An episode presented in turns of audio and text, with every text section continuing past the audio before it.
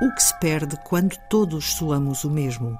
É o tema do livro de Julie Sedivi, de título Memory Speaks. Esquecer as línguas nativas tem repercussões individuais e sociais, escreve a autora.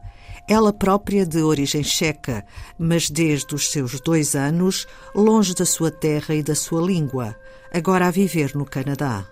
Tal como a natureza está a perder a diversidade de espécies, também a diversidade das línguas está a perder-se. O argumento para tentar preservar línguas não, talvez não seja tão fácil como o argumento para preservar espécies. Até talvez hajam questões éticas mais facilmente associadas à extinção de espécies do que haverá à extinção de línguas. Porque poder-se-á sempre dizer que, se calhar, há algumas vantagens.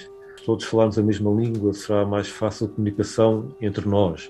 Luís Borda d'Água, investigador do Biopolis CBio in Bio, o Centro de Investigação em Biodiversidade e Recursos Genéticos, laboratório associado da Universidade do Porto, tem estudado a dinâmica da abundância relativa de línguas e alerta para a perda da diversidade linguística. Neste estudo, que contou com a colaboração de Stephen P. Hubble, da Universidade da Califórnia, recorreu a técnicas de uma teoria das ciências naturais. Foi uh, uma teoria da ecologia chamada teoria neutral da biodiversidade e da biogeografia. E a, a teoria da biodiversidade e da biogeografia, a teoria neutral, é muito controversa porque ela parte do pressuposto que todos os indivíduos num grupo taxonómico, digamos árvores, são todos iguais, independentemente da espécie. Isto é uma aproximação tremenda que muitos biólogos não gostam. O que nós pensamos é que era uma aproximação válida quando estamos a falar de seres humanos. E todos nós, à partida, somos todos muito semelhantes e não há razão nenhuma para não pensarmos que somos todos iguais e somos todos iguais, independentemente da língua que falamos. Portanto, o método que nós trouxemos foi basicamente técnicas desta teoria neutral para estudar a evolução de um grupo de pessoas que falam uma língua, ou um grupo, uma comunidade, ao longo do tempo. Estudaram que comunidades? Nós estudamos por país e eh, olhamos a países que têm um grande número de línguas. Por exemplo, a Papua Nova Guiné, que tem cerca de 600 línguas, a Indonésia, com cerca de 600, as Filipinas, a Índia, o Brasil também tem mais de uma centena de línguas. Portanto, nós escolhemos sobretudo países com uma grande eh, diversidade linguística. Os resultados que nós obtivemos são apenas compatíveis com modelos em que as línguas estão a crescer com taxas de crescimento diferentes. E, e estas taxas de crescimento diferentes podem até ser taxas negativas, isto é, línguas que estão a decrescer. Isto é, se nós pensarmos em 1900, um país com 50 línguas, por exemplo, e se virmos o número de falantes de cada uma destas línguas, temos um determinado resultado. E o que nós sabemos é que a população humana, de uma forma geral, à escala global, está a crescer, está a crescer muito.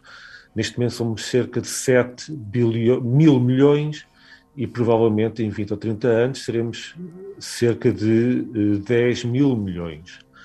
E o que nós observamos é que dentro de uma comunidade em que diferentes pessoas falam diferentes línguas, nem todas as línguas estão a crescer à mesma taxa. Há línguas que estão a crescer muito rapidamente, outras estão a crescer menos rapidamente e há outras línguas até que estão a decrescer.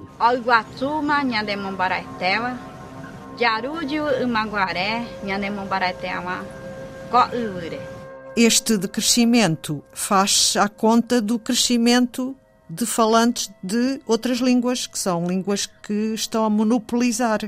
Exatamente, há um grupo de línguas relativamente pequeno que está, de alguma forma, a atrair falantes de outras línguas. Eh, no passado, naturalmente, nós sabemos, temos tido situações de genocídio eh, e, infelizmente, ainda acontecem, não é? E muitas vezes eh, o alvo dos genocídios são populações identificadas pela língua, isso acontece frequentemente.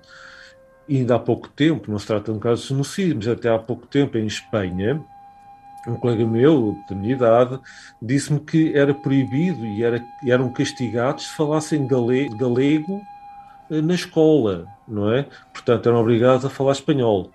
Uh, neste momento já não se passa isso.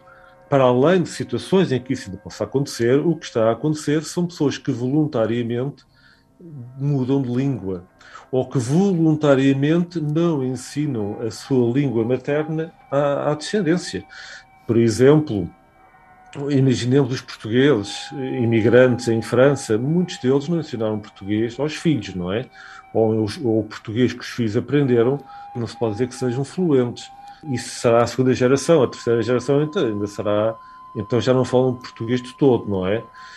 Eles perceberam que se queriam que os filhos tivessem uma qualidade de vida boa, pudessem aceder eh, ao ensino, mais tarde para a universidade e tudo mais, a língua que nunca aprenderam o francês. E quem diz o francês em França, o mesmo se passa com o inglês, em imigrantes nos Estados Unidos e, e por aí fora.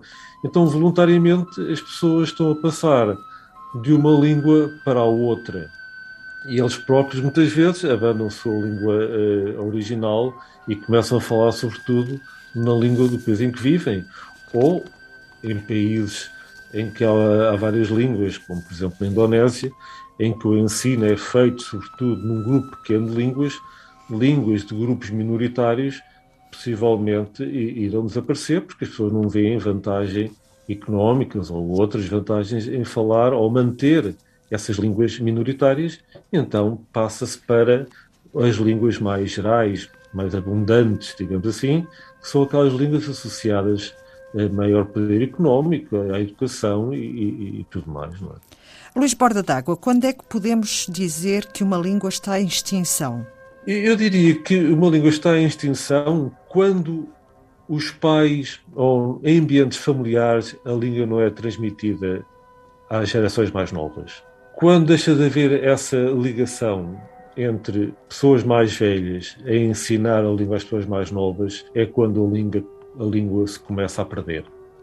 E, e, e, nem sempre há segurança em grandes números, só porque uma língua é falada por muitos falantes, nem sempre quer dizer que essa língua esteja segura. Naturalmente que se pode às vezes tentar colmatar isto, ensinando a língua em escolas, Bem, isto é com certeza uma coisa que não será má, mas não me parece que seja o suficiente e não é um processo natural. Eu acho que quando o processo natural se quebra é quando a língua começa a estar de facto em perigo. Agora e me a lavar? Também eu. Eu também vou a lavar. Ah, sim. Ando para amanhã pão. Ah, pois. Eu por peta. Para quem? Para as manteigas? Sim. Ah, sim, pois. Quando queres ir a sembrar? Oi, lá para setembro, para outubro. A dinâmica da abundância relativa de línguas e o alerta para a perda da diversidade linguística. Antena 2 Ciência ouviu Luís Borda d'Água, investigador do Biopolis Cibio InBio, o Centro de Investigação em Biodiversidade e Recursos Genéticos, laboratório associado da Universidade do Porto. Este estudo junta-se a outros que têm alertado para a erosão da diversidade linguística que terá como consequências a redução da diversidade cultural e do conhecimento da humanidade. O estudo foi publicado na revista PLOS ONE.